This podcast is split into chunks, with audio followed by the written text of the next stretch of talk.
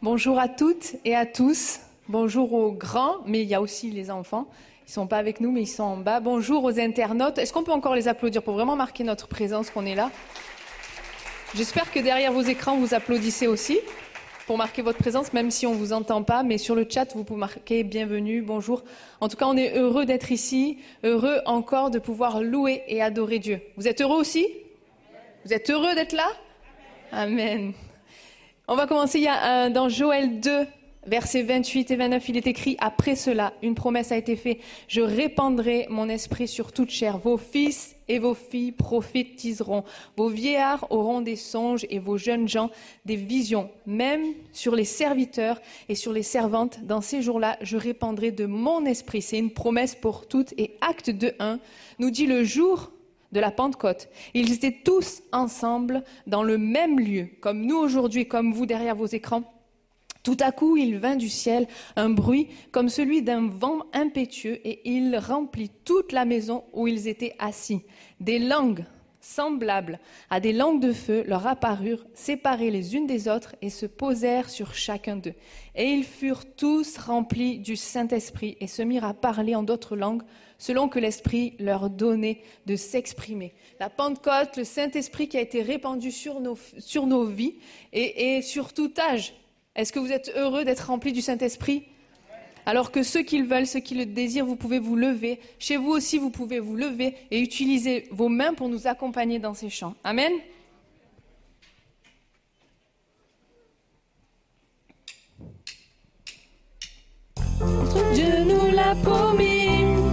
C'est sûr et certain, il répondra son esprit sur toute chair, oui, sur toute chair.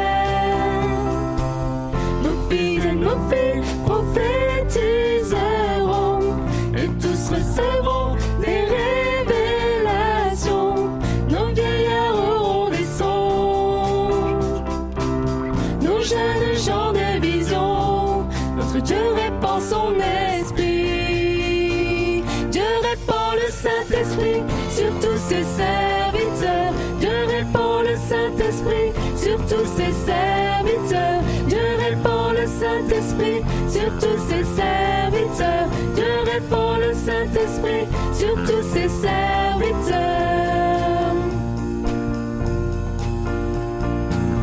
Notre Dieu nous l'a promis, c'est sûr et certain,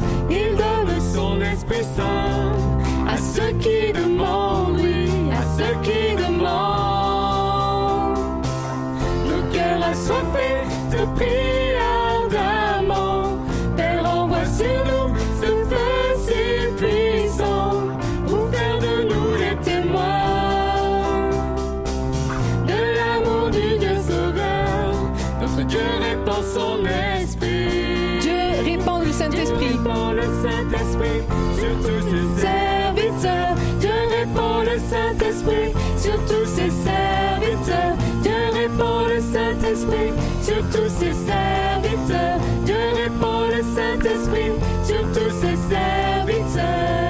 Alors, je sais que c'est un chant que vous ne connaissez pas, mais on va le reprendre du début. Et je pense que le refrain Dieu répand le Saint-Esprit sur tous ses serviteurs, ça c'est simple. Monde peut le chanter et accompagner avec ses mains. Amen. Notre Dieu nous l'a promis, c'est sûr et certain, il répondra son esprit sur toute chair, oui, sur toute chair. Nos fils et nos filles prophétiseront et tous recevront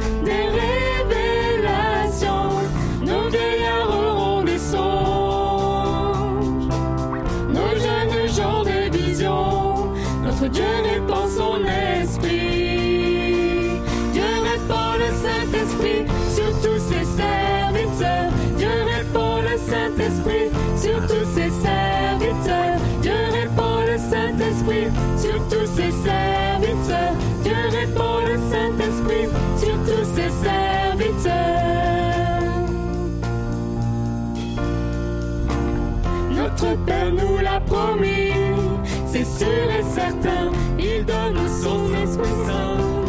À ceux qui demandent, oui, à ceux qui demandent. Nos cœurs assoiffés j'entre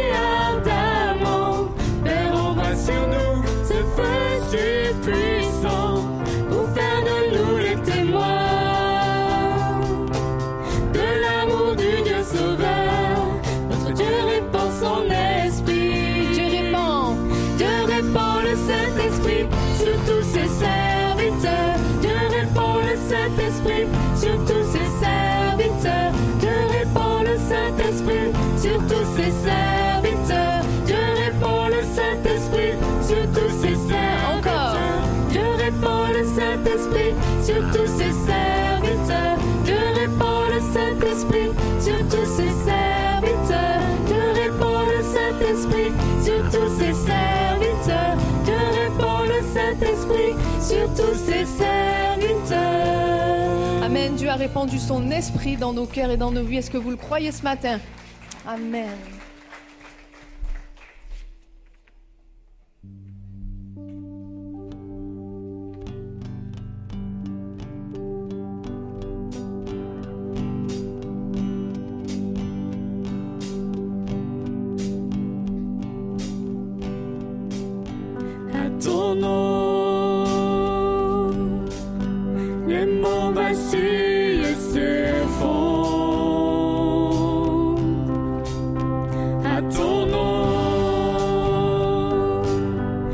flot s'agite, les mers grondent.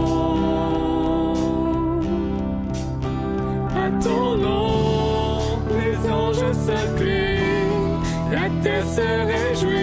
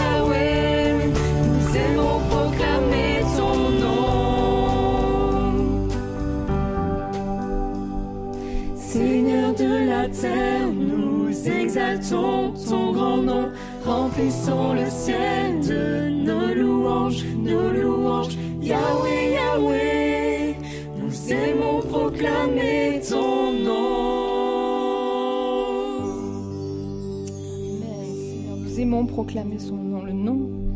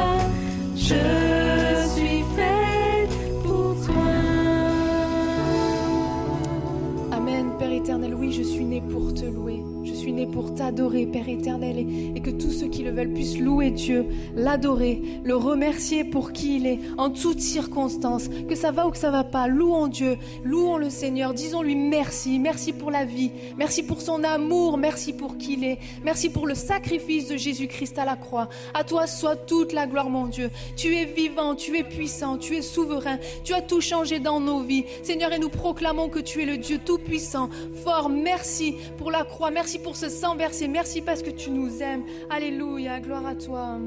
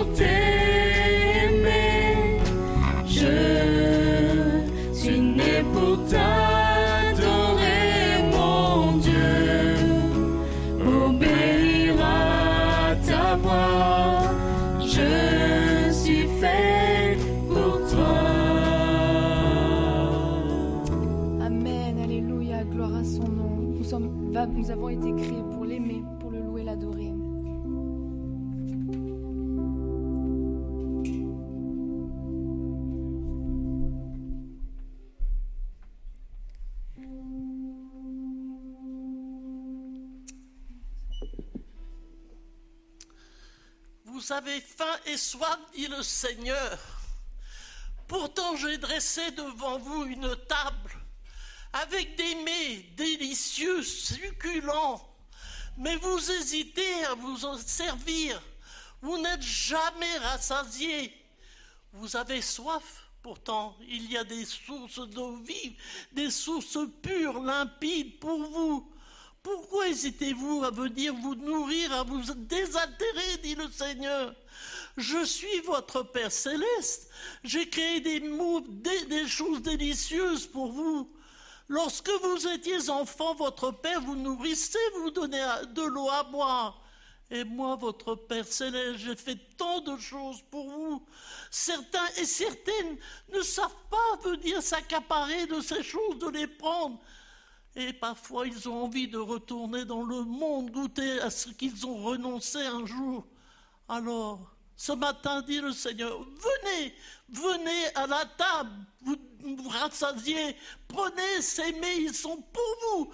Et cette eau, cette eau pure, limpide, elle est pour vous, je vous la donne, mes enfants chéris, parce que vous êtes mes enfants chéris, je vous aime. D'un amour éternel, j'ai donné ce que j'avais de plus cher pour vous.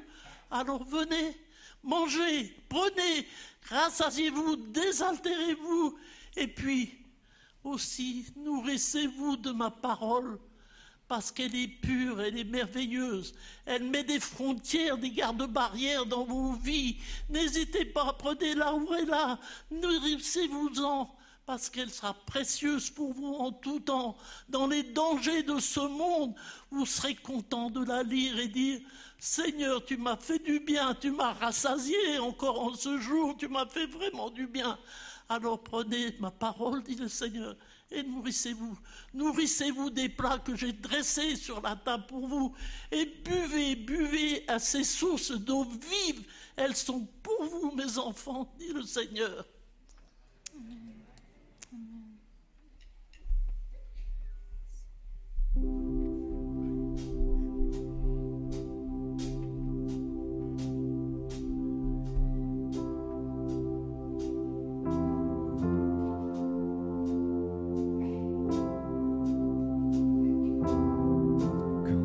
Songe à l'infâme croix où Jésus fut meurtri pour Je vois ses mains, ses pieds percés, mon sauveur au bois attaché.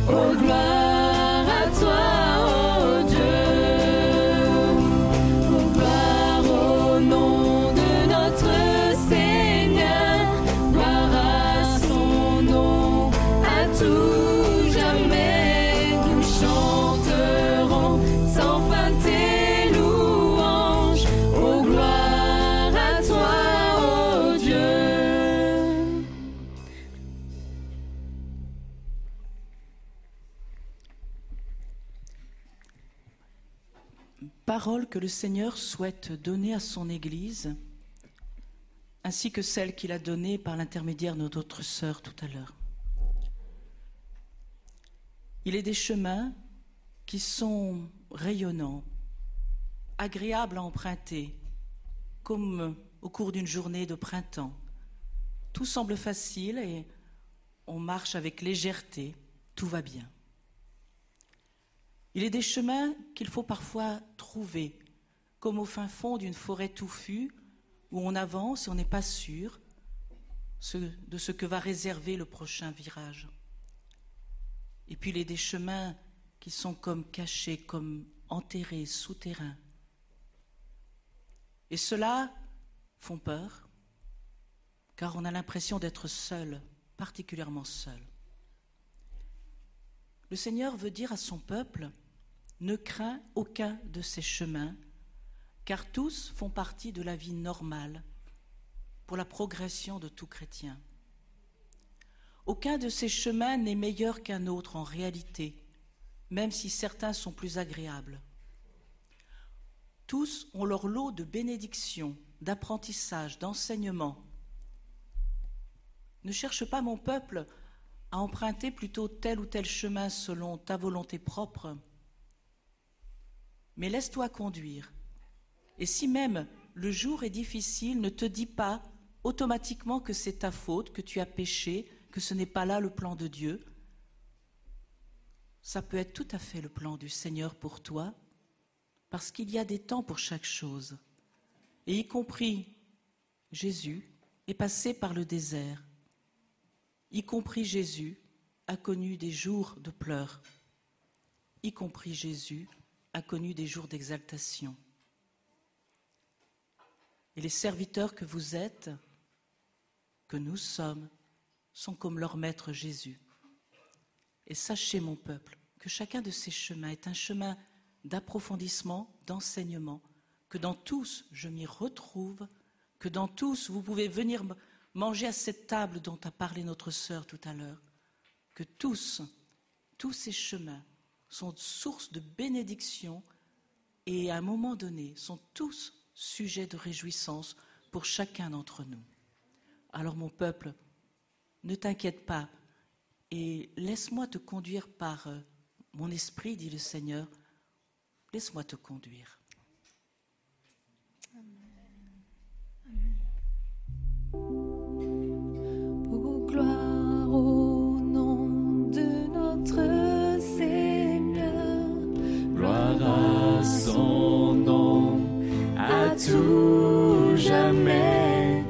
Chanterons sans fin tes louanges. Oh, gloire à toi, ô Dieu. Oh, gloire, Oh, gloire au nom de notre Seigneur. Gloire à son nom, à tout jamais. Nous chanterons sans fin tes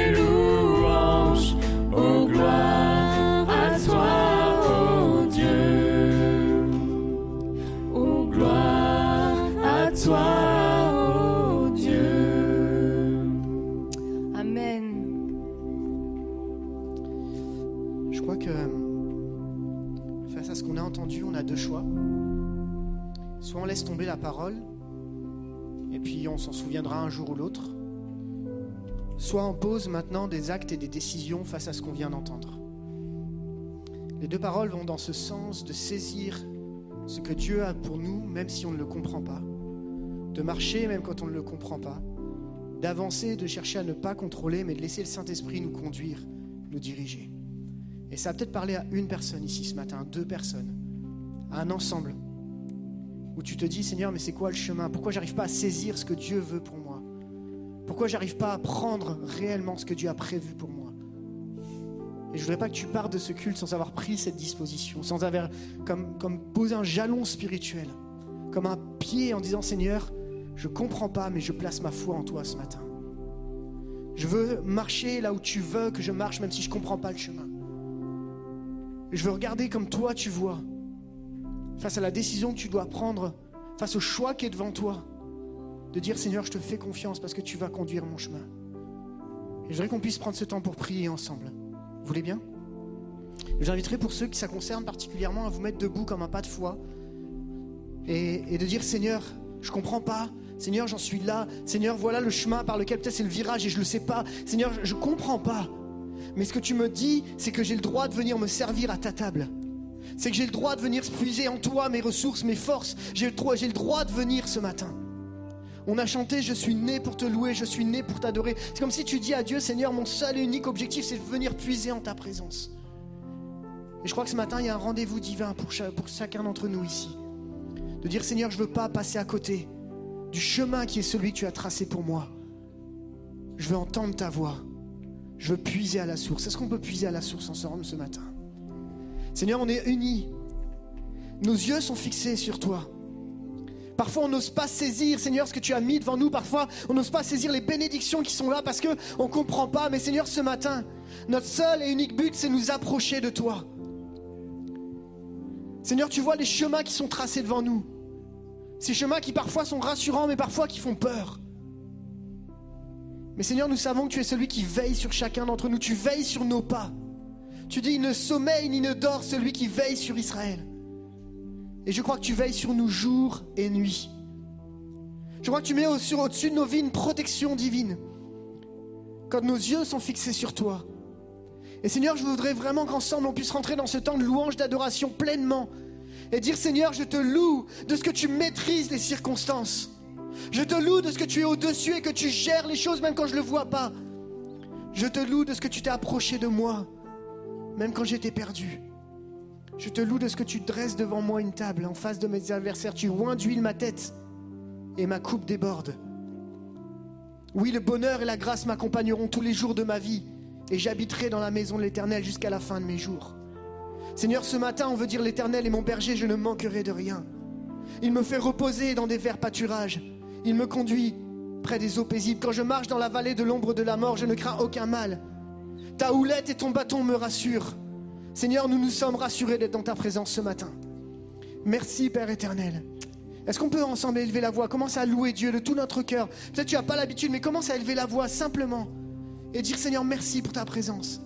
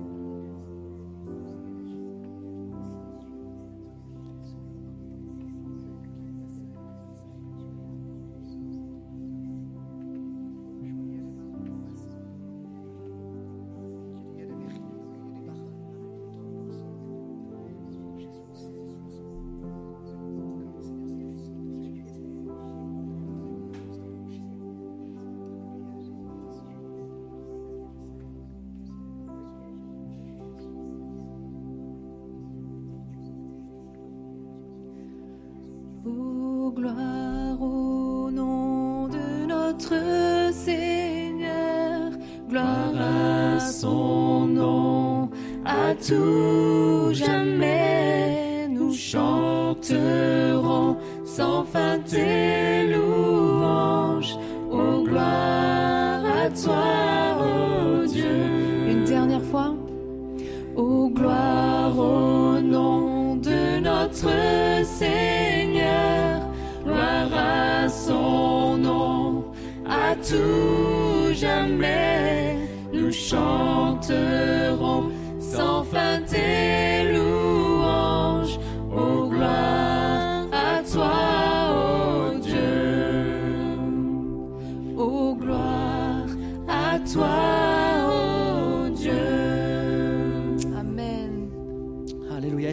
Notre Seigneur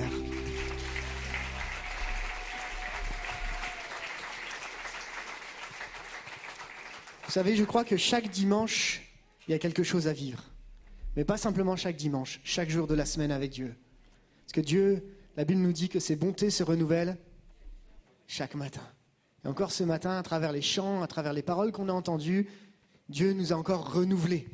Il a mis quelque chose de nouveau en nous. Et je crois qu'à travers le message qu'on va entendre, Dieu va continuer à nous renouveler. Et je crois que dans ce week-end de la Pentecôte, il y a quelque chose à entendre dans cette, dans cette direction, n'est-ce pas? Amen. C'est avec beaucoup de joie qu'on est avec vous ce matin, qu'on partage ce culte. Et avant de laisser toute la place à notre orateur, j'aimerais vous faire quelques annonces. Et je vais demander à Marie si tu peux t'approcher pour euh, les maraudes. Et euh, en même temps, en passant prendre le micro qui est sur euh, la chaise. Je ne sais pas où tu es, Marie. Voilà. voilà. Et Ma- Marie qui va nous partager une information par rapport aux maraudes. Alors, on, se répartit bien les micros pour que tout le monde, qu'il n'y ait pas de souci au niveau euh, de la transmission. Donc, on fait attention. Voilà.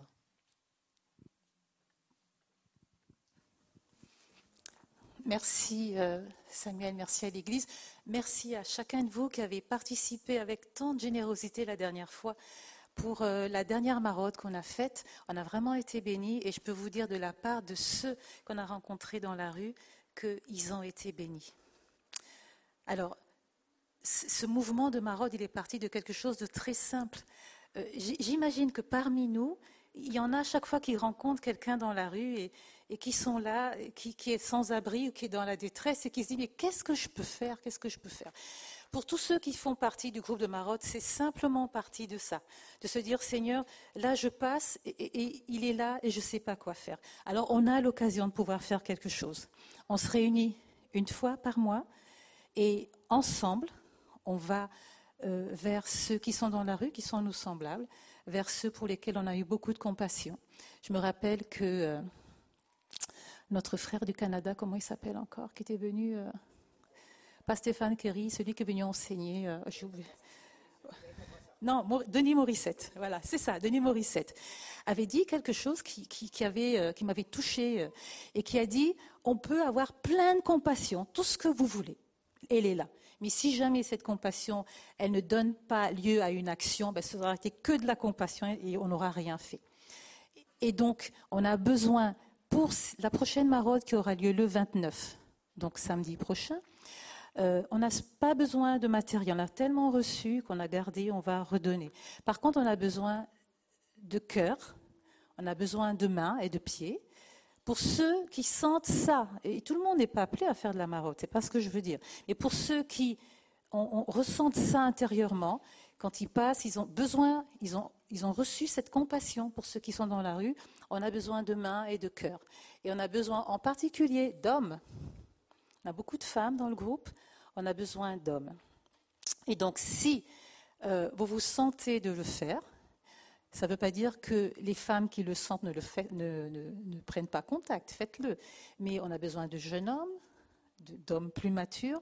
Pourquoi? Parce que dans la rue, on rencontre euh, aussi beaucoup d'hommes, beaucoup d'hommes dans la rue, et il se trouve qu'à certains moments, une parole d'homme, peut-être plus, pas plus d'impact, mais quelque chose de précieux, parce que c'est un cœur d'homme à homme. Voilà. Donc, si vous vous sentez concerné, je pense qu'on a mis euh, mon adresse mail, euh, elle est toute simple, marie.sangar.gmail.com. Donc pour ceux qui souhaitent, n'hésitez pas à m'envoyer un mail et je reprendrai contact avec vous pour vous dire comment on s'organise. Ça se passe de 14h à 17h, pas plus, 3 heures de temps et on arrête, on débrief, on prie avant et, euh, et voilà ce que j'avais à vous proposer. Merci d'avance à ceux qui vont prendre contact. Merci Marie. Je crois que c'est aussi ça le rôle de l'Église, c'est d'aller prendre soin de ceux qui sont à l'extérieur. Vous êtes d'accord avec ça? Alors vous pouvez peut-être pas être présent, mais est-ce que vous pouvez vous engager à prier pour eux? Amen à ça? Amen, c'est chouette. Euh, quelques autres annonces. Euh, vous savez qu'on a, on a besoin administrativement de faire une assemblée générale avec pas mal d'informations à vous partager. Et on a choisi avec le conseil d'administration et euh, le conseil spirituel de, de, de faire notre assemblée générale en Zoom le jeudi 10 juin à 19h. Pourquoi en Zoom? Parce que c'est plus pratique pour avoir plus de monde et que ça nous permet euh, d'étendre aussi l'espace d'accueil, puisque dans un compte Zoom, on peut avoir plus de monde qu'avec les restrictions on peut avoir ici. Donc, l'Assemblée générale aura lieu, retenez bien, le jeudi 10 juin en Zoom à 19h. Vous trouverez le lien sur le site de l'EPI. Et vous avez vu aussi à l'entrée, il y a l'ordre du jour qui est affiché. Euh, et, ainsi que des procurations. C'est important de bien d'être présent pour cette information. C'est important de pouvoir échanger ensemble. Donc, si vous êtes membre de l'Église de l'Épi, rendez-vous à l'Assemblée générale le jeudi 10 juin à 19h. Ça va pour tout le monde? Super. Je vois des têtes qui font comme ça, donc c'est que ça doit être clair. Ensuite, euh, on va aussi euh, rediscuter pour la reprise des groupes de maison. Vous savez qu'ils ont été arrêtés. Et ce qu'on aimerait, c'est rencontrer chacun des responsables des groupes de maison assez rapidement pour remettre en place les groupes de maison pour pouvoir les partager. Donc on va vous envoyer un mail et on va se fixer une date pour échanger avec les responsables de groupes de maison et mettre en place une stratégie sur comment reprendre, puisque après le confinement, c'est jamais évident. Donc comment on va pouvoir reprendre les groupes de maison et je vous, invite, si vous ne faites pas partie d'un groupe de maison, d'aller voir sur le site, il y a tous les groupes qui sont répertoriés et vous pouvez vous rapprocher de celui qui est le plus proche de chez vous. En tout cas, tous les responsables, on vous recontactera cette semaine pour une reprise dans l'idéal en juin. Euh, je vais laisser la place à notre orateur pour une annonce, mais je ne vais pas le présenter tout de suite. Je vais juste le laisser euh, nous présenter son livre et je reviens dans quelques minutes juste après. Merci, PS. Voilà, les amis, euh, je vous présente rapidement le petit dernier né, euh, celui qui est sorti il y a quelques semaines de cela, mon dernier ouvrage. Alors, si vous me suivez, vous savez que j'avais sorti deux premiers ouvrages sur le monde spirituel, un qui s'intitule Médium, astrologue, guérisseur, ceux qu'ils ne vous disent pas, et puis un deuxième qui était consacré au combat spirituel. Et donc là, j'ai changé de sujet, je suis revenu un peu à mon cœur de ministère, qui est d'annoncer l'évangile. Et pendant le dernier confinement, ou le premier confinement plutôt l'année dernière, j'ai écrit un ouvrage qui s'intitule petit manuel pour annoncer l'évangile avec comme sous-titre Trouvez votre méthode. Un livre donc qui est divisé en deux grandes parties. Une première partie dans laquelle vous allez pouvoir découvrir quels sont les pièges qui nous guettent, qui vous guettent lorsque nous cherchons à annoncer l'évangile. Ensuite, vous allez découvrir ce qui donne de la force, de la puissance à l'évangile. Ensuite, vous allez pouvoir découvrir ce qu'est l'évangile et ce qui est impératif de dire. Et puis une deuxième grande partie où vous allez pouvoir trouver toutes sortes d'outils qui vous permettront d'annoncer l'évangile, mais aussi de renouveler votre manière d'annoncer l'évangile avec de nombreuses anecdotes. Je ne vous en dis pas plus. Si vous voulez découvrir cet ouvrage et tout ce qu'il vous réserve, c'est très simple. À la fin de ce culte, à la sortie, il y a une table où vous trouverez cet ouvrage qui est disponible. Et si vous le souhaitez, je pourrais même vous mettre un petit, euh, un petit mot. Merci Emmanuel, on se retrouve d'ici quelques minutes pour la suite. Euh, en tout cas, on a hâte de t'entendre partager ce que Dieu a mis sur ton cœur. Allez, quelques annonces, c'est bientôt la fin. Tenez bon et accrochez-vous. Euh, euh, Freddy Fry, notre trésorier, se tient à votre disposition pour les reçus fiscaux. C'est plus facile pour lui de vous les donner à la main. Donc, si vous êtes ici ce matin et que vous le souhaitez, surtout, il sera à la sortie. N'hésitez pas à aller le voir. Il vous attend. Si vous êtes nos internautes et que vous regardez depuis chez vous, vous envoyez un mail à Freddy Fried, Freddy, f r e d y Fried, f r e y d strasbourg.eu. N'hésitez pas, c'est les moments des déclarations. Allez, une petite dernière annonce, la vidéo du culte en commun qui va avoir lieu le 6, le 6 juin. Je ne vais pas vous expliquer, on regarde l'annonce ensemble, il y a quelqu'un de très connu que vous allez retrouver à l'intérieur. On regarde ensemble cette vidéo.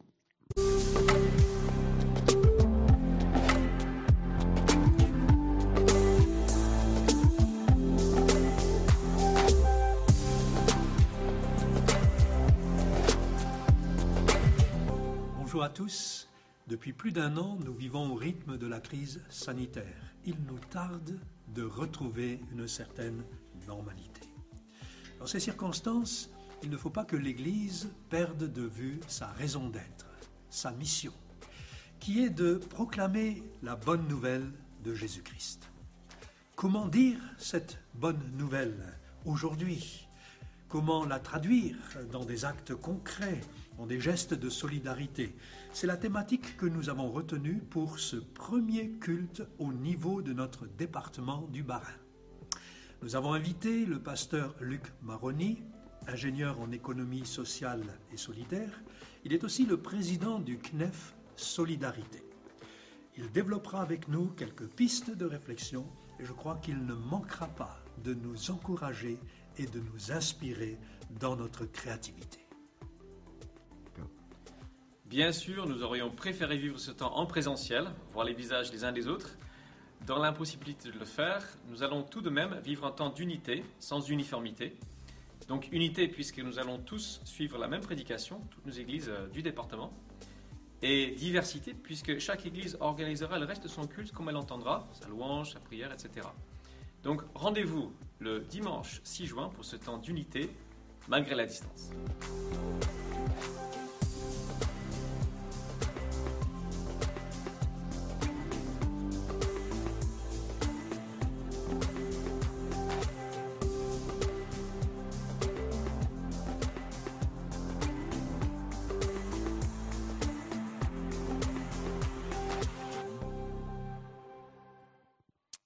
Vous avez donc compris que le dimanche 6 juin, nous aurons un culte en commun. Donc nous, ça se passera à l'Épi, on aura notre temps de louange et puis il sera suivi d'un message du pasteur Luc Maroni que l'ensemble des églises de l'Entente et du CNEF 67 vont partager. Donc on aura, tous le message et je vous invite déjà à, préparer ce dimanche. Ça va être un temps de qualité et ça va être un temps d'unité aussi avec toutes les églises évangéliques euh, du département du Bas-Rhin. Et euh, voilà, comme vous le voyez, il y a beaucoup de travail derrière, mais ça va être un temps de qualité. Ok, ça va pour tout le monde? Est-ce que vous avez faim et soif de la parole de Dieu? Est-ce que vous en voulez encore un peu plus? Alors, nous avons la joie d'avoir, il est déjà intervenu, mais je le présente un peu plus longtemps, Emmanuel Manline, qui est avec nous, que vous connaissez, c'est un ami de l'Épi, ça fait plusieurs, plusieurs fois qu'il vient prêcher au milieu de nous, il est pasteur, conférencier, évangéliste, il circule dans la francophonie, et c'est lui qui va nous apporter le message ce matin sur la vie de l'esprit, c'est quoi? Et je crois qu'on a besoin d'aller encore plus loin dans cette dimension pour le week-end de la Pentecôte, vous êtes d'accord? Alors je vous invite à fermer les yeux, on va prier ensemble, on va préparer notre cœur à entendre la parole et on va dire Seigneur, voilà, viens nous parler. Seigneur, c'est avec euh, beaucoup de respect, avec crainte et tremblement qu'on est devant toi, parce que tu es un Dieu qui parle encore aujourd'hui et que ta parole a un impact sur nos cœurs. Et ce matin, le désir de nos cœurs, c'est vraiment d'entendre ce que tu as à nous dire à travers la bouche de ton serviteur. Je te prie pour chacun d'entre nous qui sommes ici, pour tous les internautes qui sont derrière leur écran, afin que tu puisses les bénir et préparer leur cœur à entendre le message de l'Évangile, à entendre le message sur la vie de l'Esprit, c'est quoi? Merci encore de bénir Emmanuel, de, que ton onction repose sur lui. Et nous savons encore que tu vas nous amener beaucoup plus loin. Merci de la présence au milieu de nous et à toi soit toute la gloire. Dans le nom puissant de Jésus, nous avons prié. Amen. Amen. Merci, PS. Il vous a posé la question, est-ce que vous avez faim et soif? Vous avez répondu oui. Et moi, je rajouterai, est-ce que vous êtes prêt à rester un certain temps encore ici? Si vous me dites oui, ça peut être dangereux. Hein. Ceux qui me connaissent savent que je parle parfois un petit peu longtemps. Eh bien, mes chers, je me réjouis d'être parmi vous ce matin pour vivre ce culte de Pentecôte. Et je vous remercie aussi particulièrement pour la confiance que vous me témoignez en me proposant de traiter euh, comme sujet la personne du Saint-Esprit. Je sais que vous êtes actuellement dans une euh, série avec pour thématique générale C'est quoi? Et jusqu'à présent, si j'ai bien vu en tout cas ce que vous avez publié sur votre site, vous avez traité trois thématiques. C'est quoi le péché? Ça c'est Anne qui l'a traité. J'ai eu l'occasion de l'écouter la semaine dernière dans la voiture lorsque je me rendais à Bordeaux et j'ai beaucoup apprécié. C'est quoi la volonté de Dieu? Toi aussi, PS, j'ai apprécié ce que tu as dit. Et puis euh, Michel a traité, je crois, c'est quoi le ciel? Alors c'est le seul message que j'ai pas écouté pour l'instant. Donc Michel n'est pas là, il ne m'en voudra pas, enfin j'espère, mais je vais quand même l'écouter parce que j'ai envie d'aller au ciel. Voilà. Donc si vous ne savez pas comment faire pour aller au ciel, écoutez ce message. Alors ce matin, un message de circonstance, la vie de l'esprit, c'est quoi? Avant d'entrer dans le vif euh, du sujet et de partager euh, ce que j'ai préparé pour vous ce matin, j'aimerais lire simplement quelques paroles de l'Écriture qui viendront un petit peu soutenir, éclairer, renforcer ce que je vais dire. Un premier passage qui a déjà été lu passage de circonstance, mais que je vais relire, qu'on trouve dans le livre des Actes des Apôtres au chapitre 2, versets 1 à 4 quand le jour de la Pentecôte arriva, ils étaient tous ensemble au même endroit, c'est-à-dire non seulement les douze, mais aussi tous ceux qui gravitaient autour. Autrement dit, un groupe de 120 personnes. Tout un coup, il vint du ciel un bruit comme celui d'un vent violent qui remplit toute la maison où ils étaient assis. Des langues qui semblaient de feu leur apparurent, séparées les unes des autres, et elles se posèrent sur chacun d'eux. L'œuvre de l'Esprit, je le rajoute, c'est entre parenthèses, est toujours individuelle. Ils furent tous remplis du Saint-Esprit et se mirent à parler en d'autres langues comme l'Esprit leur donnait de s'exprimer. Deuxième passage, Romains 8, verset 9. Vous n'êtes pas animés par votre propre nature, dira Paul aux chrétiens de Rome, mais par l'Esprit si du moins l'Esprit de Dieu habite en vous, et il rajoutera cette évidence, si quelqu'un n'a pas l'Esprit de Christ, eh bien, il ne lui appartient pas. 1 Corinthiens 6, 19, votre corps, dira Paul aux Corinthiens, est le temple du Saint-Esprit que vous avez reçu de Dieu. Une parole qui devrait nous interpeller puisque nous savons que les Corinthiens, eh bien, euh, voilà, ils avaient des mœurs particulières, ils avaient beaucoup de difficultés venant du monde païen à embrasser la foi chrétienne, à vivre concrètement l'évangile. Et pourtant, Paul leur dit, vous êtes le temple du Saint-Esprit que vous avez reçu de Dieu. Et puis, dernier passage, 2 Corinthiens 3, verset 17, le Seigneur, c'est l'Esprit. Et là où est l'Esprit du Seigneur, là est la liberté. Alors, avant de voir un petit peu plus en détail euh, la vie de l'esprit, en quoi est-ce qu'elle consiste, on verra ça dans un deuxième temps. Dans un premier temps, qui sera assez conséquent, je regarde quand même ma montre, voilà. Dans un premier temps, il va être question de ce que certains ont appelé le plus proche de nos visiteurs. Qui est l'esprit? Je ne sais pas si vous l'avez euh, constaté, mais moi j'ai remarqué que pour bien des chrétiens, l'esprit c'est un petit peu la grande nébuleuse.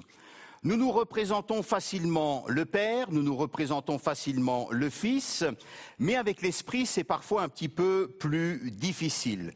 Et c'est normal. Pourquoi? Parce qu'un esprit n'a pas de corps. Et du coup, nous sommes un petit peu perdus. Et d'ailleurs, le langage que nous utilisons pour parler de l'esprit est évocateur, puisque souvent nous allons dire j'ai ressenti une puissance, par exemple, j'ai ressenti une chaleur, ou alors un bien-être, ou alors c'était comme un souffle, ou alors c'était comme de l'électricité. Ou alors encore, je me suis mis, par exemple, eh bien, à trembler. Alors ce langage est évocateur et on ne sait pas trop parfois si on est dans la série Star Wars, si on est dans un séminaire sur le Nouvel Âge, sur l'ésotérisme, ou alors dans le dernier salon des médiums. Alors attention, je ne dis pas que nous ne devons pas parler de l'esprit à partir de notre ressenti, des effets qu'il produit en nous.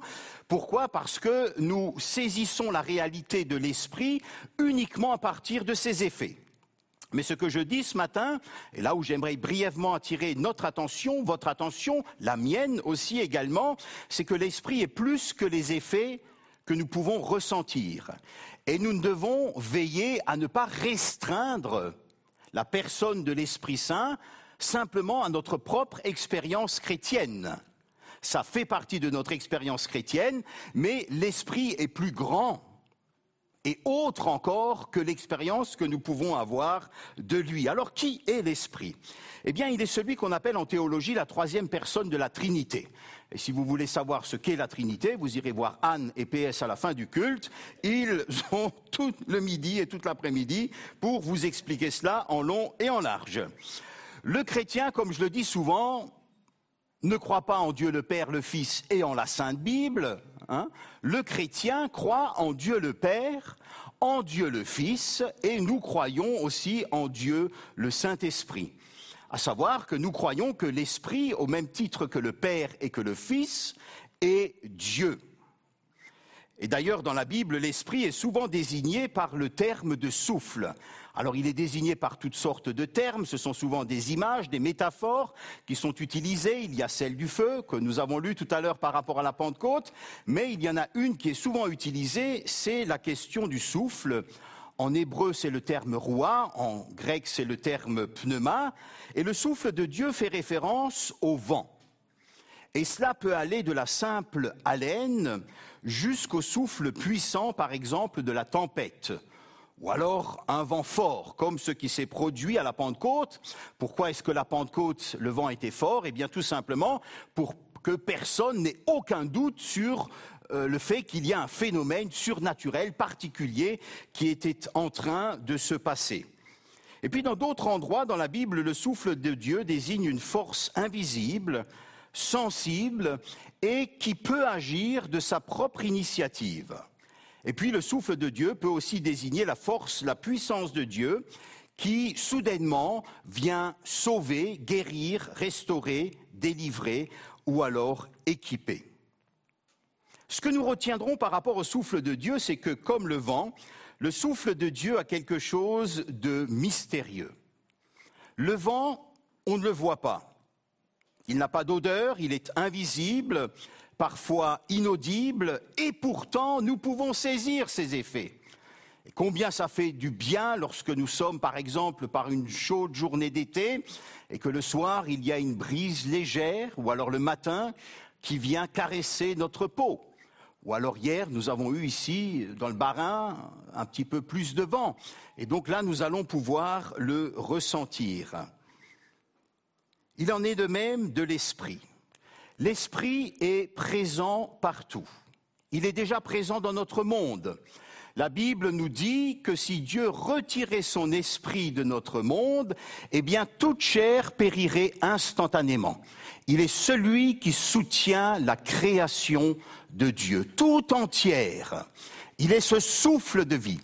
Et il est celui aussi, nous l'avons dit ce matin, et nous nous le rappelons particulièrement ce jour de Pentecôte, eh bien, qui habite les chrétiens, qui habite les enfants de Dieu, qui habite celles et ceux qui ont rencontré le Christ et qui vient se manifester à nous de diverses manières non seulement au travers des dons de l'Esprit, comme cela nous a été rappelé ce matin au travers de ces deux paroles qui nous ont été données, mais au travers de la consolation, au travers des fruits de l'Esprit et de toutes sortes de manières différentes. L'Esprit est un être personnel, c'est un être individuel.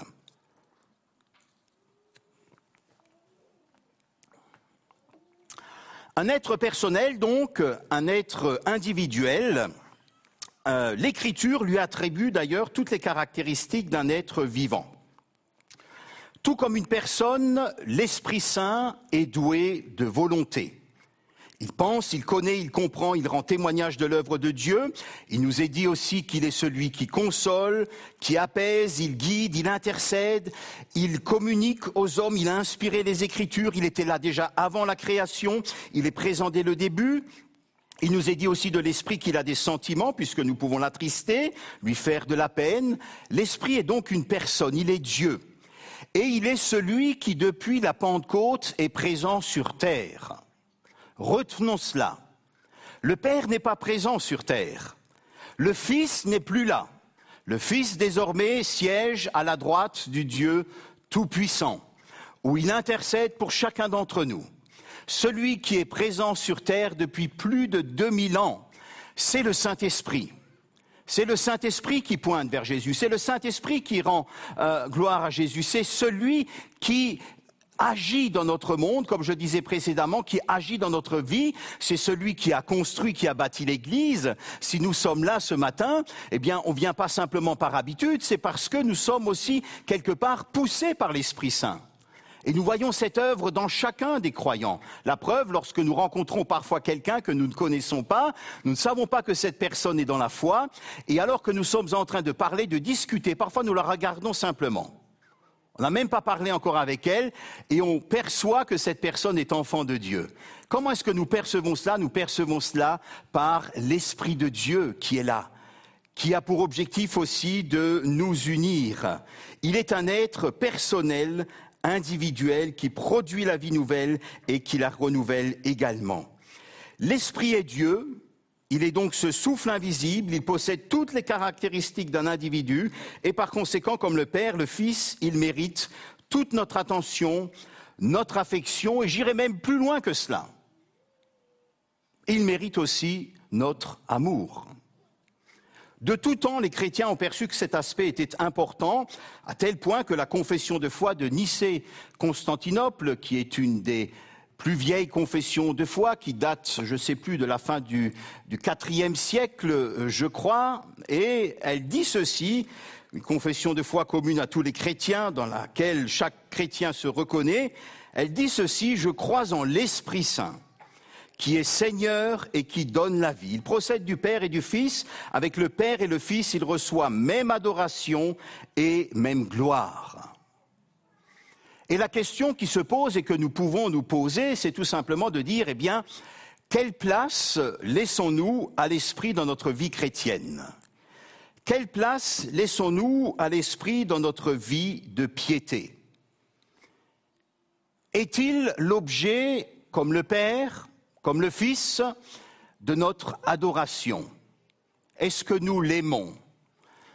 Est-ce que nous avons conscience de sa présence? Est-ce que nous l'adorons? Parfois, nous sommes un petit peu gênés de parler cela dans nos milieux chrétiens. Certains pensent même qu'il ne faut pas adresser de chant à l'Esprit Saint. Et pourtant, de tout temps, les chrétiens ont toujours accordé une place à l'Esprit Saint.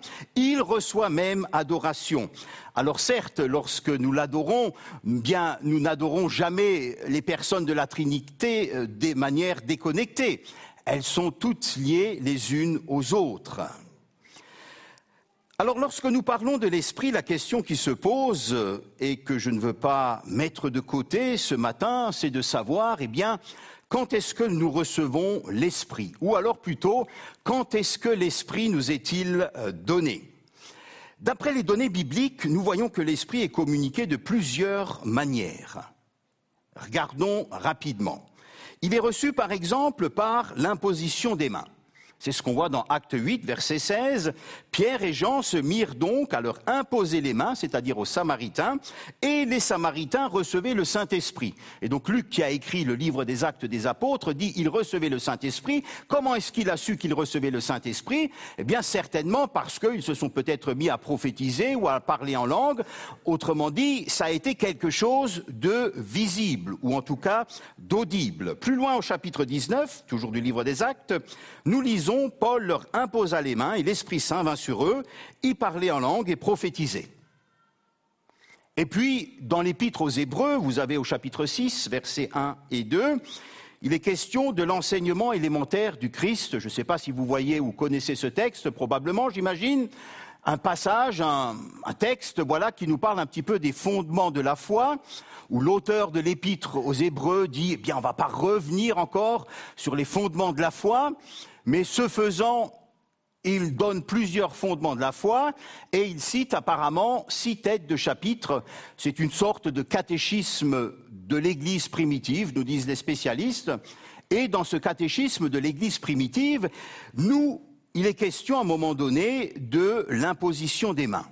Alors on s'est beaucoup posé la question, mais de quelle imposition des mains s'agit-il? S'agit-il de l'imposition des mains pour les malades? S'agit-il de l'imposition des mains pour un envoi en mission? Et tous les spécialistes aujourd'hui s'accordent pour dire qu'il s'agit de l'imposition probablement des mains en vue de la réception de l'Esprit Saint. Mais nous voyons aussi à côté de cela que l'Esprit est parfois communiqué sans intervention humaine. C'est le cas, par exemple, à la Pentecôte. Alors là, on le comprend, puisque c'est la première fois qu'il descend.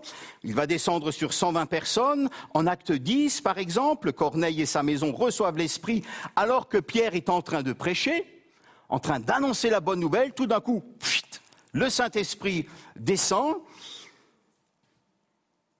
Et puis, en Galates 3, verset 3, Paul nous dit encore que l'Esprit est reçu par la foi. Donc vous voyez quelques passages qui nous permettent de déduire que le souffle de Dieu est donné de plusieurs manières, au moins de trois manières ici, et probablement qu'il y en a encore bien d'autres. Tout cela pour dire quoi ce matin?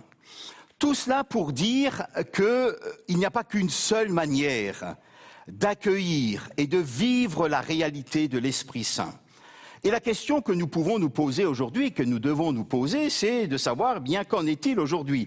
De quelle manière l'Esprit nous est-il donné? Autrement dit, euh, quand sommes-nous baptisés de l'Esprit? Un mot peut-être d'abord pour définir ce, cette expression que nous utilisons, baptême de l'Esprit. L'Esprit, l'expression baptême dans l'Esprit est employée généralement par les chrétiens pour définir l'expérience du Saint-Esprit que le chrétien vit lorsqu'il se tourne vers Jésus. Le croyant va être alors baptisé. Et vous savez que le terme grec baptizo signifie plonger, immerger. C'est un verbe qui était utilisé à l'époque du Nouveau Testament tout le temps. Quand quelqu'un faisait sa vaisselle, euh, eh bien, c'était ce verbe qui était utilisé parce qu'on plongeait dans, dans de l'eau. Et donc ici, il nous est dit plonger, littéralement le baptême de l'esprit, on est plongé en Dieu. On est immergé dans la personne de Dieu, on est immergé, plongé dans la personne de l'Esprit Saint. Et cette expérience peut être accompagnée de toutes sortes de signes, tels que par exemple le parler en langue, la prophétie, une grande joie, une crainte de Dieu, une paix profonde, voire même parfois des personnes qui se retrouvent à terre tellement la présence de l'Esprit Saint est quelque chose de fort dans leur vie. Alors de cela, nous retiendrons que tous les chrétiens sont d'accord pour dire que le baptême du Saint-Esprit fait référence à cette expérience initiale où le chrétien est rempli de la présence de Dieu. Le problème, c'est que nous n'avons pas tous la même manière de comprendre cette expérience et que cela a parfois, même souvent dans certains endroits, été sujet de discussion, voire même de polémique parmi les chrétiens. Alors pour faire court, vous avez trois grandes manières de considérer le baptême dans l'esprit. La première manière de concevoir le baptême dans l'esprit, eh c'est que celui-ci est lié au moment de la conversion, c'est-à-dire que la personne est baptisée dans l'esprit lors de sa conversion. C'est la position classique, j'allais dire, des églises évangéliques, traditionnelle, c'est aussi la position du mouvement protestant, parfois aussi de certains euh, catholiques. Après, vous avez une deuxième manière de concevoir le baptême dans l'esprit, c'est celle des églises pentecôtistes ou charismatiques, où le baptême de l'esprit a lieu après la nouvelle naissance, soit immédiatement, soit quelque temps plus tard. C'est une expérience ultérieure, souvent accompagnée d'une certaine activité charismatique. Et puis, il y a une troisième manière encore de concevoir le baptême de l'esprit, où celui-ci va être conçu un petit peu comme une sorte d'envoi en mission. C'est-à-dire le baptême de l'esprit va être compris parmi ces chrétiens comme le fait de, recevoir une, portion de l'Esprit Saint, j'allais dire, ou, un remplissage du Saint-Esprit en vue d'un service bien particulier. Alors, mon propos ce matin, que les choses soient claires, n'est pas du tout d'entrer dans une polémique, surtout pas, ni de détailler ou d'analyser ces différentes conceptions, mais plutôt, j'aimerais souligner ce qui nous unit en tant que chrétiens. C'est ce qui est important, n'est-ce pas? D'ailleurs, les points d'accord sont nombreux, j'en citerai simplement un.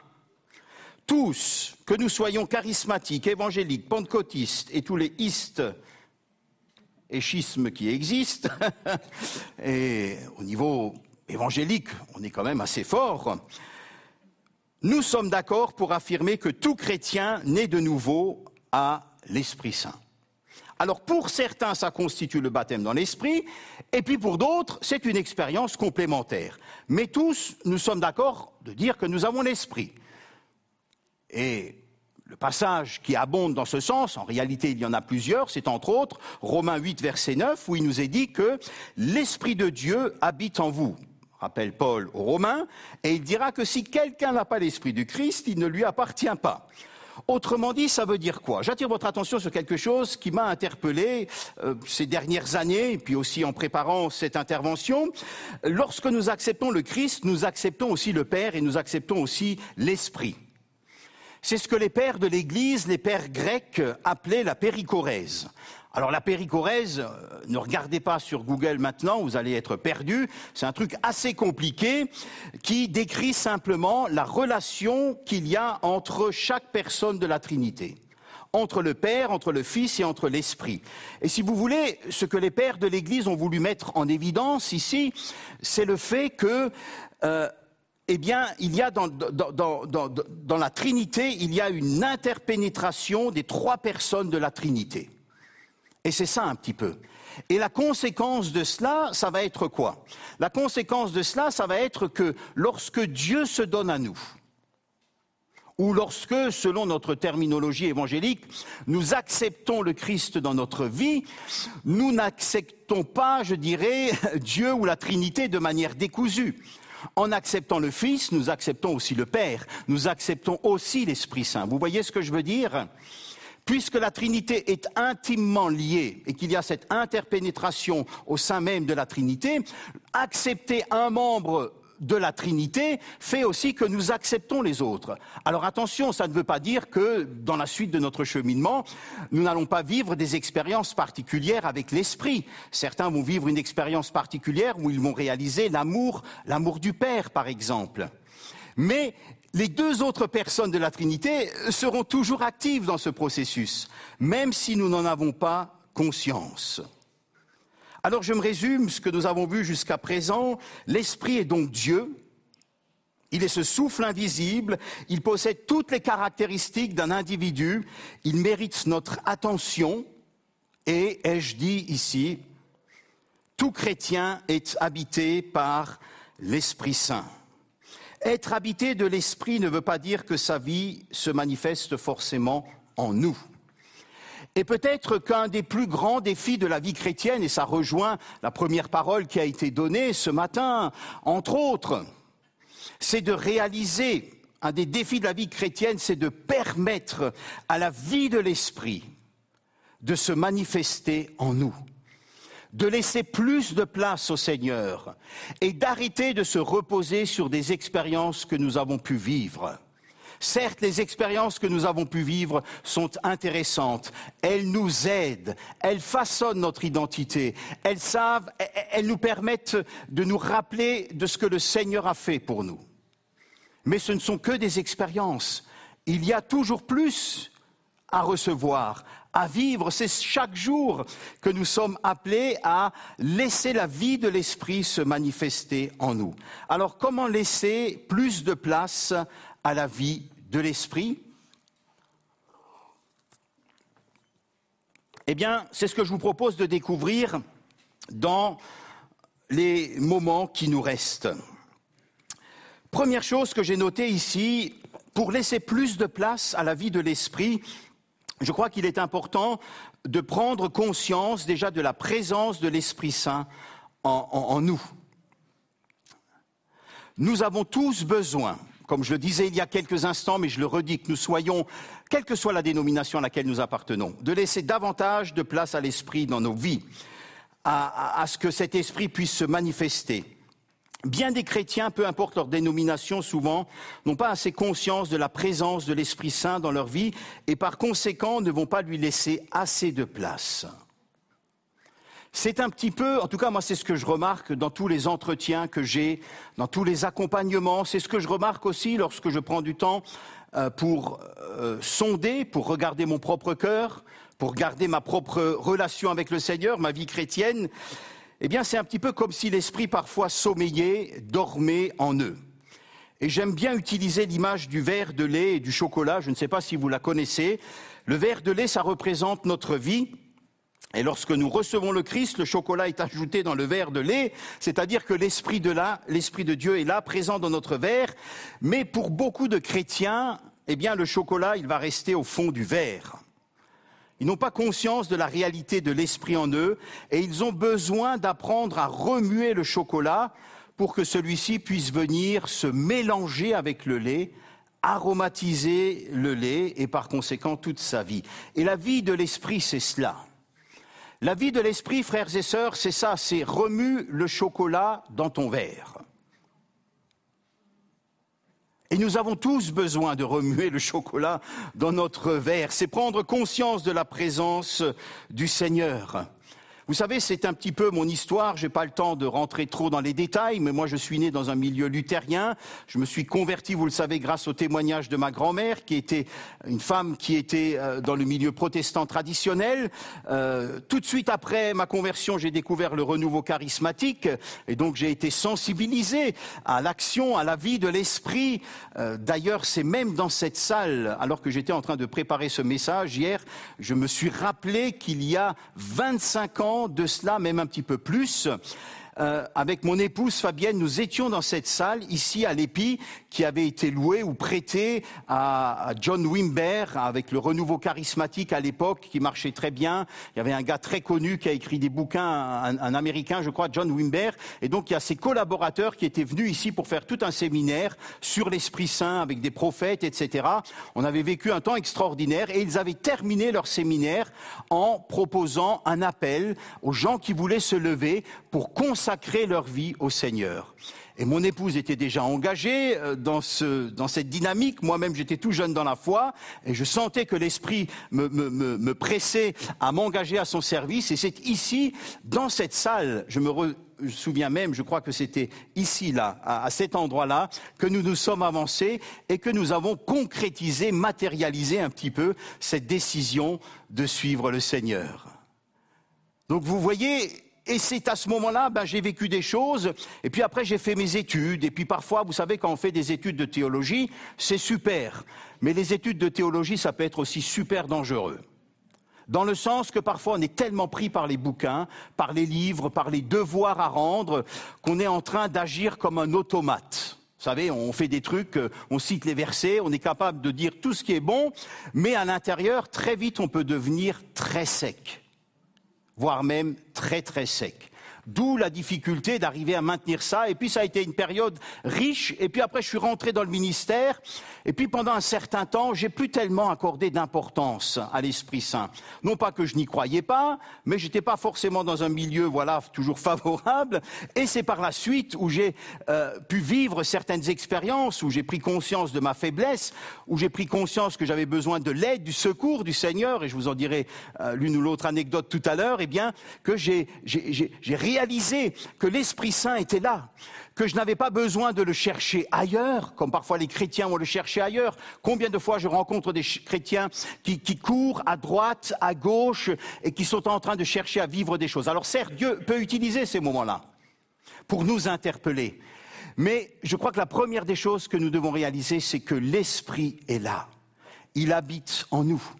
Et le fait moi-même de redécouvrir cette grande réalité, eh bien, ça a changé ma vie spirituelle, ça a changé ma relation avec la troisième personne de la Trinité, et ça m'a permis de vivre et d'accéder parfois à une autre dimension, mais qui était là, et dont je n'avais pas conscience. C'est Thérèse d'Avila, une religieuse espagnole, qui disait Si j'avais su plutôt que le Seigneur habite en moi, je ne l'aurais pas laissé si souvent seul. C'est tellement beau. Je redis cette phrase encore une fois. Si j'avais su plus tôt, disait-elle, que le Seigneur habite en moi, je ne l'aurais pas laissé si souvent seul. Eh bien, en ce jour de Pentecôte, frères et sœurs, ne laissons pas le Seigneur, le Seigneur qui est l'Esprit, bien sûr, seul. Remuons le chocolat dans notre verre. Amen. Et puis deuxièmement, laisser de la place à l'esprit, c'est aussi prendre conscience de sa présence, mais c'est aussi ou laisser de la place pour accueillir, pour vivre de nouvelles expériences. L'esprit est présent, mais en même temps, et c'est là quelque chose de paradoxal peut-être, il est toujours à recevoir, il est toujours à accueillir. Nous ne pouvons pas épuiser l'Esprit Saint. Nous ne pouvons pas épuiser les expériences avec l'Esprit. Nous ne pouvons pas dire je suis rempli du Saint-Esprit. D'ailleurs, quand on est rempli du Saint-Esprit, généralement, on ne le sait pas. C'est comme quand on est humble. OK? Généralement, ce sont les autres qui vont nous le faire remarquer ou qui vont voir qu'il y a quelque chose qui se dégage. Nous ne pouvons pas euh, euh, euh, prendre toute la réalité du Seigneur. Il y a de la place pour toutes sortes d'expériences. Les 120 l'ont reçu à la Pentecôte. Mais plus loin au chapitre 4, alors que les apôtres sont attaqués, qu'ils sont découragés, qu'ils sont oppressés, alors qu'ils sont en train de prier, Acte 4, 31, quand ils eurent prié, l'endroit où ils étaient rassemblés trembla. Manifestation du Saint-Esprit. Ils furent tous remplis du Saint-Esprit. Et conséquence de cela, cette fois-ci, ils annonçaient la parole de Dieu avec assurance. J'avais un de mes professeurs à l'école biblique, et en plus un professeur de doctrine, donc vous voyez, généralement ils sont carrés, voire même très très carrés, quand on parle de dogmatique, euh, et j'aimais trop ce qu'il disait. Il disait, en commentant un petit peu les différentes manières de vivre l'expérience du Saint-Esprit au sein de la chrétienté, il disait oui à une expérience après notre conversion à l'Esprit Saint. Mais oui à une deuxième expérience, oui à une troisième, à une quatrième, à une cinquième, à une cinq centième expérience avec l'Esprit Saint. Et il nous disait, mais pourquoi limiter l'expérience avec l'Esprit Saint à une, deux, trois, cinq ou dix expériences? Tout au long de notre cheminement spirituel, l'esprit est en même temps présent en nous, nous avons besoin de prendre de sa conscience et de remuer le chocolat, et en même temps nous avons besoin régulièrement d'être remplis, d'être équipés pour ce que Dieu nous permet de vivre ou nous donne à vivre. Il y a quelques années, un exemple juste, Il y a quelques années, j'étais invité à, Kinshasa, donc en, RDC, et je devais me rendre à, Kikwit, qui a deux heures en, avion de, Kinshasa, pour une, des conférences, enfin une évangélisation en plein air. Et donc il y avait plus de 80 églises qui étaient présentes. Sur trois jours, on a accueilli 35 000 personnes. Et euh, avant de partir là-bas, la veille, je dors à Kinshasa dans un hôtel. Et alors que je suis en train de découvrir le programme un petit peu plus en détail, dont je n'avais pas conscience avant de partir, c'est souvent comme ça quand vous allez en Afrique ou dans certains pays, on vous dit pas tout, euh, tout d'un coup, je commence à l'intérieur de moi à, à prendre peur et à me dire, mais qui suis-je? Et à réaliser que j'ai besoin que le Seigneur agisse en moi. Et alors que je réalise ça, que j'étais dans ma chambre d'hôtel, avant de me coucher le soir, eh bien, je prends le temps, je me mets à genoux devant le, lit et je prie et je remets au Seigneur et je dis Seigneur, j'ai vraiment besoin de toi. J'ai besoin que tu viennes et que tu m'équipes, non pas pour moi-même, mais pour être source de bénédiction pour les autres. Et alors que je m'endors, voilà qu'entre minuit et une heure, je m'en rappelle comme si c'était hier, tout d'un coup je suis réveillé et là, c'est comme s'il y avait une sorte de lumière dans la chambre. Et euh, tout d'un coup, je ressens une grande joie dans mon cœur. Mais une joie indicible. J'étais heureux, j'étais joyeux. J'avais rien bu le soir, si ce n'est de l'eau, hein. ok? Ils sont ivres, hein, disait-il déjà il y a 2000 ans. Et j'étais heureux. Et je réalise que c'est le Saint-Esprit qui est en train de me visiter. Et le lendemain matin, lorsque je me suis levé, j'étais en paix, je me sentais comme équipé d'une force nouvelle. Et effectivement, nous avons vécu à Kikwit un temps d'évangélisation qui a été plus que merveilleux où nous avons eu non seulement des gens qui sont venus, qui ont donné leur vie au Seigneur, mais d'autres qui ont été guéris, des choses merveilleuses qui se sont passées. Et c'est comme si l'Esprit nous avait précédés dans tout ce travail. Donc ne limitons pas les expériences avec l'Esprit Saint, mais attendons-nous à vivre de nouvelles avec lui, sans bien sûr lui dire comment il doit faire. Notre difficulté parfois, c'est qu'on aimerait que ça se passe de telle manière. On aimerait vivre les choses comme ceci ou comme cela. Mais avec l'Esprit Saint, c'est tout le temps différent. Chaque fois, ça se manifeste de manière différente. Parfois, on va trembler, parfois, tout d'un coup, il y a des paroles qui vont sortir de notre bouche. Nous allons parler en langue, parfois, nous allons prophétiser, parfois, nous allons être prostrés, parfois, l'œuvre va être interne et profonde et on verra pas grand-chose. Mais le Saint-Esprit est là, c'est le même esprit puisque c'est le souffle de Dieu et que le souffle de Dieu, il peut aller de la simple haleine jusqu'à ce vent puissant. Mais qu'il s'agisse de la simple haleine ou d'un vent puissant et fort, c'est toujours le même esprit qui derrière est à l'œuvre et qui agit.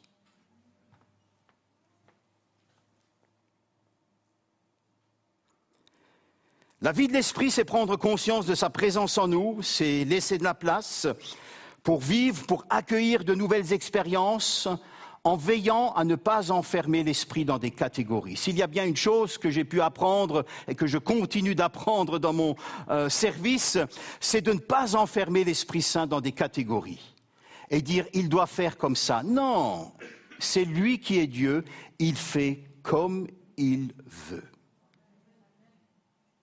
C'est lui qui est Seigneur. C'est pas nous. Nous suivons. Et puis dernier aspect que j'aimerais souligner ici, c'est de laisser de la place aux dons de l'esprit. Les dons spirituels sont littéralement des grâces, des cadeaux que le Seigneur accorde gratuitement et généreusement à ses enfants. Et ce matin, j'aimerais simplement rappeler ceci, et j'emprunte cette citation à Reinhard Bonnke, qui disait, et j'aime bien ce qu'il disait, que les dons du Saint-Esprit ne sont pas des médailles honorifiques que Dieu accorderait à ses enfants pour bons et loyaux services. OK? Ils ne nous sont pas donnés parce que nous sommes gentils. Ils ne nous sont pas donnés parce que nous servons le Seigneur. Ils ne nous sont pas donnés parce que nous avons suivi une formation biblique et que nous sommes capables de réciter de tête 20, 30, 50 ou 200 versets bibliques. Ils ne nous sont pas donnés parce que nous menons une vie sainte. La preuve, les Corinthiens ne menaient pas forcément, ou certains ne menaient pas une vie sainte, et pourtant il y avait une grande activité charismatique qui était produite par l'Esprit Saint. Paul ne remet pas cela en question. Donc les dons du Saint-Esprit sont des grâces, au même titre que nous avons reçu le salut, au même titre que nous, vivons les bénédictions de Dieu, au même titre que, que, que le Seigneur peut accorder une libération, une guérison, c'est cadeau. Cadeau. Eh bien les dons de l'Esprit, c'est exactement la même chose. Ils sont accordés à tous les enfants. On me dit parfois, moi, je ne suis pas charismatique, je n'ai pas de don spirituel. Alors j'aime bien répondre avec cette phrase d'Yves Congar, qui est un des plus grands théologiens catholiques du XXe siècle, et, et j'aime trop, il disait ceci, on ne peut pas être chrétien sans être charismatique. Alors moi qui évolue souvent dans des milieux dits non charismatiques, et c'est ma famille d'église à la base, hein, je rappelle souvent ça. On ne peut pas être chrétien sans être charismatique. Un chrétien non charismatique, ça n'existe pas. Voilà. Moi, c'est ce que je crois d'un point de vue théologique. Pourquoi? Parce que tout chrétien est habité par l'Esprit Saint. Et à partir du moment où le chrétien est habité par l'Esprit Saint, eh bien, à un moment donné, les charismes vont se manifester. C'est pas possible autrement. Il y a ceux qui en ont conscience et qui, par conséquent, vont laisser de la place à l'expression charismatique. Et puis il y a ceux qui n'en ont pas conscience et qui parfois, pour X raisons, on ne va pas faire de procès ou quoi que ce soit, surtout pas ce matin, eh bien, ne vont pas permettre l'expression de ces dons. Mais même dans ces endroits-là où j'ai eu l'occasion de me rendre, c'est extraordinaire de voir ce que le Seigneur fait. Pourquoi? Parce que la vie, c'est comme l'eau. La vie trouve toujours un chemin pour se faufiler. Toujours. On ne peut pas freiner la vie de l'Esprit Saint. Combien de fois je me suis retrouvé dans des endroits, dans des familles, euh, je logeais, et puis à un moment donné, euh, on me dit, est-ce qu'on peut parler un petit peu avec vous, plus personnel, de ce qu'on vit? Pas de souci, allez-y. Et puis les gens me disent, mais vous savez, un jour j'étais en train de prier, et puis tout d'un coup je me suis mis à parler une autre langue. Et puis ça m'arrive souvent, et puis parfois même à l'église, je me sens poussé. Mais, mais euh, chez nous, on ne parle pas de ça, donc euh, je me tais et je prie à l'intérieur, à, l'intérieur de moi. D'autres, ils me disent, euh, moi, je, je reçois des paroles pour les gens. Et je ne sais pas comment gérer ça. Et c'est extraordinaire, c'est extraordinaire. Vous savez pourquoi? Parce que la vie de l'esprit se manifeste partout. Le vent dira euh, Jésus à Nicodème souffle où il veut.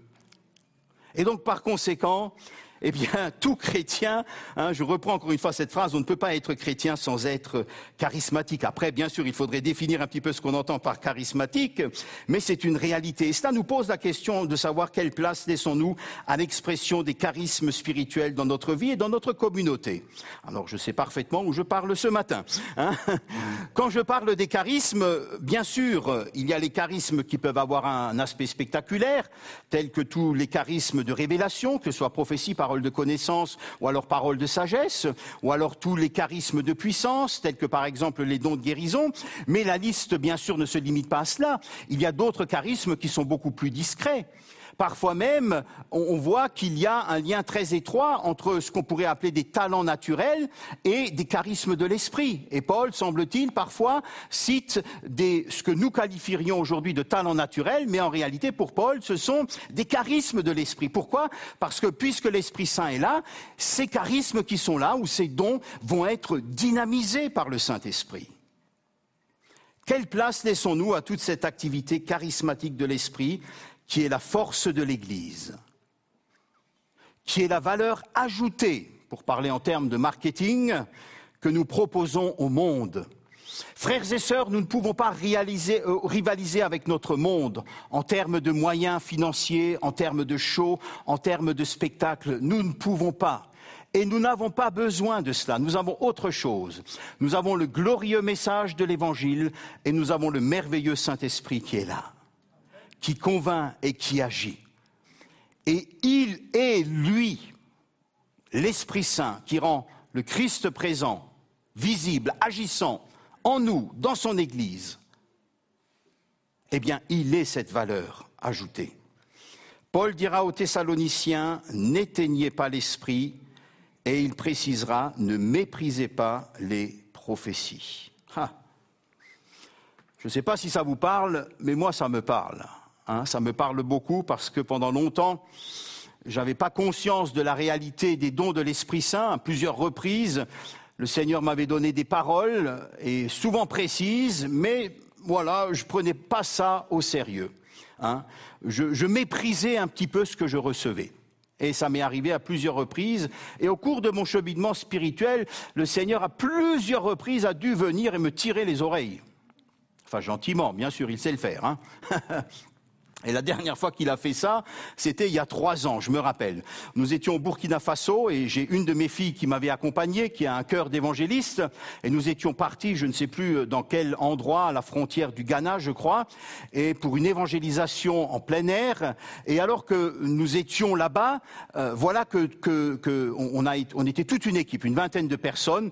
On a été logés dans différents hôtels. Il n'y avait pas assez de place pour mettre tout le monde dans un seul endroit. Et moi, je me suis retrouvé avec euh, avec ma fille, ou plutôt il y avait ma fille qui était là, il y avait un collègue pasteur qui était présent, il y avait une dame d'environ 70 ans qui était là, et puis il y avait moi-même.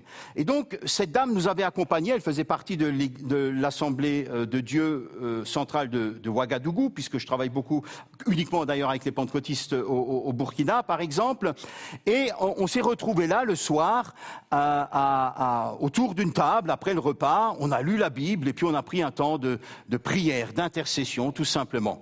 Et cette dame, cette maman, hein, qui est une Française, qui est mariée à un haut fonctionnaire là-bas euh, de l'État, qui est en retraite, euh, elle était intéressée par l'évangélisation, je la connaissais pas. Et alors qu'on était en train de prier, tout d'un coup, elle se tourne vers ma fille Anaïs et puis elle commence à prophétiser sur elle. Mais de manière très précise. Et je vois que ça fait mouche et que ça touche ma fille et que ça vient confirmer finalement ce qu'un ami prophète avait déjà prophétisé sur elle et sur sa vie et sur le service que le Seigneur avait prévu pour elle. Et puis tout d'un coup, elle se tourne vers moi, ça j'aime moins, tu vois, et puis, et puis elle me dit, Emmanuel, quels sont tes dons? Pas tes talents, mais tes dons spirituels. Et puis avec, euh, tu vois, tout doucement un petit peu, je lui dis quels sont les dons spirituels euh, que le Seigneur manifeste parfois. Et elle me regarde et elle me dit, le Seigneur te donne souvent des paroles, pourquoi tu ne les dis pas? Paf, tu vois là, paf, la, la, la, baffe quoi. Hein. et, et, ça m'a touché quoi. Parce que individuellement, bah voilà, je me sens de donner facilement des paroles à quelqu'un si je reçois quelque chose, mais collectivement, bah parfois je suis un petit peu tiraillé, euh, j'ai peur de mal faire, etc. Vous savez comment c'est, hein. Et, et, et, et, pour moi, ça a été vraiment une, une leçon. Et ce soir-là, quand je suis rentré dans ma chambre, eh bien, je me suis mis à genoux, j'ai demandé pardon à Dieu d'avoir méprisé les prophéties, d'avoir éteint quelque part l'esprit en, faisant fi de ce qu'il me donnait ou en laissant ça de côté, sachant que ça vient du Dieu, mais pour X raisons qui ne sont pas justifiables, bien sûr. Et j'ai dit, Seigneur, désormais, lorsque tu me donneras quelque chose, eh bien, je veux le dire et aide-moi aussi à le dire. Vous voyez, on peut vivre la réalité de l'esprit dans nos vies, parfois plus fortement, et puis parfois avec le temps, eh bien, on va se laisser engourdir. On, laisse la vie prendre un petit peu, et puis on devient un petit peu mou spirituellement. Hein. on pense que parce qu'on est dans un endroit où il y a une certaine activité charismatique, eh bien que c'est bien ou que nous-mêmes on vit ça, mais, mais ce qui compte, c'est pas l'endroit, c'est qu'est-ce que moi je vis avec Dieu? Est-ce que je laisse de la place à cette activité Bien sûr, ça ne va pas se manifester n'importe comment, nous n'avons pas le temps d'en parler davantage, mais c'est important de laisser. Parce que l'esprit veut parler, l'esprit coule, l'esprit veut couler, tel l'eau, tel le vent, il veut souffler. Et chaque fois, la direction sera différente. Eh bien, en ce jour de Pentecôte, et je termine avec cela, où nous nous rappelons de l'envoi de l'Esprit Saint dans le monde, Prenons simplement quelques instants pour voilà, nous poser, nous poser la question aussi, quelle place est-ce que je laisse à l'Esprit Saint dans ma vie? Quelle place est-ce que je laisse à l'Esprit dans l'Église? Est-ce que je le considère comme une personne, comme Dieu? Est-ce qu'il est présent? Est-ce que je lui laisse de la place dans ma vie pour se manifester pour accueillir de nouvelles expériences, pour laisser la place au charisme, eh bien, voilà, c'est la question tout simplement. Et moi, j'aimerais, en ce jour de Pentecôte, nous inviter et vous inviter aussi les uns les autres. Je vous invite simplement maintenant à vous lever, euh, courtement, s'il vous plaît, si vous le pouvez. J'aimerais nous inviter et vous inviter, voilà, à ne pas simplement dire viens, viens, viens, comme parfois on le prie, ou alors à nous attendre ou à vous attendre à quelque chose de l'extérieur. Peut-être que c'est ce que le Seigneur veut vous donner, mais simplement à, réaliser que l'Esprit Saint est là. Si vous l'avez attristé à cause du péché, ou si vous l'avez étouffé hein, à cause de parce que vous avez euh, sous-estimé, mis de côté les dons spirituels ou les charismes, eh bien dans votre cœur maintenant, dites-lui simplement pardon, Seigneur. Pardon d'avoir étouffé la voix de l'Esprit Saint. Vous savez, l'Esprit Saint, c'est un petit peu comme une colombe qui vient et qui se pose sur notre épaule. Et, l'esprit, euh, l'esprit est sensible. Il n'est pas fragile, il, il- il est sensible. Et parfois, il suffit d'un rien pour que tout d'un coup sa voix soit étouffée. Et après, c'est difficile pour que ça revienne, parce qu'il a été attristé. Eh bien, que nous puissions réaliser, voilà, que si vous réalisez, si dans votre famille aussi, vous savez, la vie de famille, c'est important aussi. Le Saint-Esprit est présent dans nos familles. Et, il voit aussi comment est-ce que nous nous comportons les uns avec les autres. Et dans nos familles aussi, l'Esprit de Dieu veut se manifester pour, pour, pour, pour, pour bénir, pour produire la joie, pour, pour, pour faire son œuvre. Et si vous réalisez que vous l'avez attristé, demandez-lui simplement pardon. Si vous avez sous-estimé, minimisé les dons de l'Esprit Saint, eh bien dites-lui Seigneur, là aussi je te demande pardon ce matin. Et dites-lui, voilà, je veux être maintenant à ta disposition. Je veux remuer ce chocolat qui est là, présent dans ma vie. Au travers de la lecture de la parole, au travers de la louange, au travers de la communion, au travers tout simplement de l'écoute de l'Esprit. Il est là. Il parle à votre cœur maintenant. Je vous laisse quelques instants pour lui parler.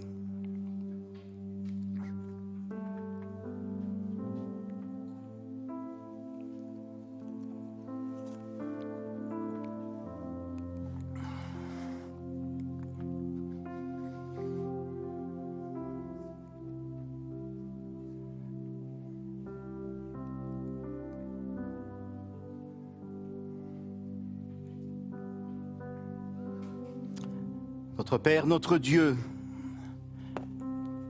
nous sommes là devant toi. Merci parce que tu nous accueilles, merci parce que tu nous pardonnes. Merci d'avoir envoyé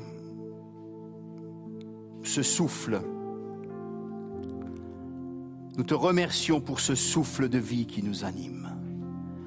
Nous te remercions pour la précieuse personne du Saint-Esprit. Donne-nous de ne pas l'attrister, de ne pas le mettre de côté. Nous te prions que celui-ci puisse prendre toute la place dans nos vies, dans cette Église, encore plus. Que ton Esprit nous soutienne, nous anime pendant cette semaine, pendant cette journée. Que nous puissions lui laisser davantage de place, que ce soit notre travail, dans nos relations, dans nos familles, que ce soit lorsque nous sommes en voiture, quand nous sommes dans la douche, quand nous sommes en train de vivre simplement notre quotidien. Que celui-ci puisse être libre d'agir en nous pour accomplir les œuvres que tu as prévues pour nous. Merci Seigneur. Amen. Amen.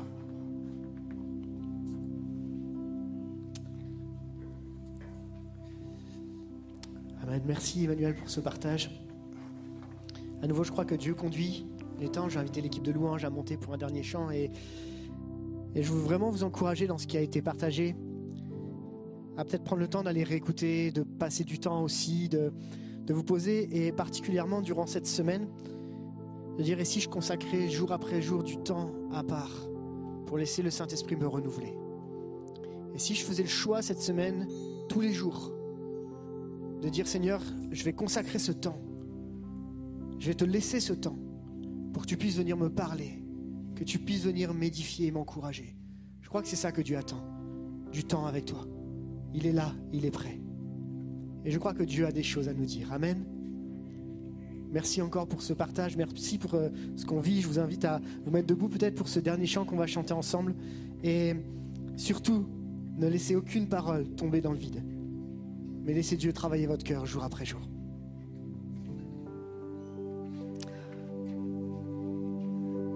On va reprendre ce chant qui dit à ton nom. C'est dans le nom de Jésus et c'est grâce à Dieu que on tient debout et, et c'est grâce à son esprit qu'on est guidé jour après jour. Donc c'est vraiment dans le nom de Jésus qu'on peut avancer.